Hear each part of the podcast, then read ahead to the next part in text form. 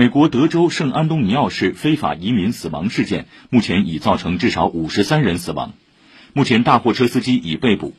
消息人士透露其被捕时吸食了大量冰毒不得不被送往医院。据报道早前被送入医院治疗的十多名移民中仍有人没有脱离生命危险。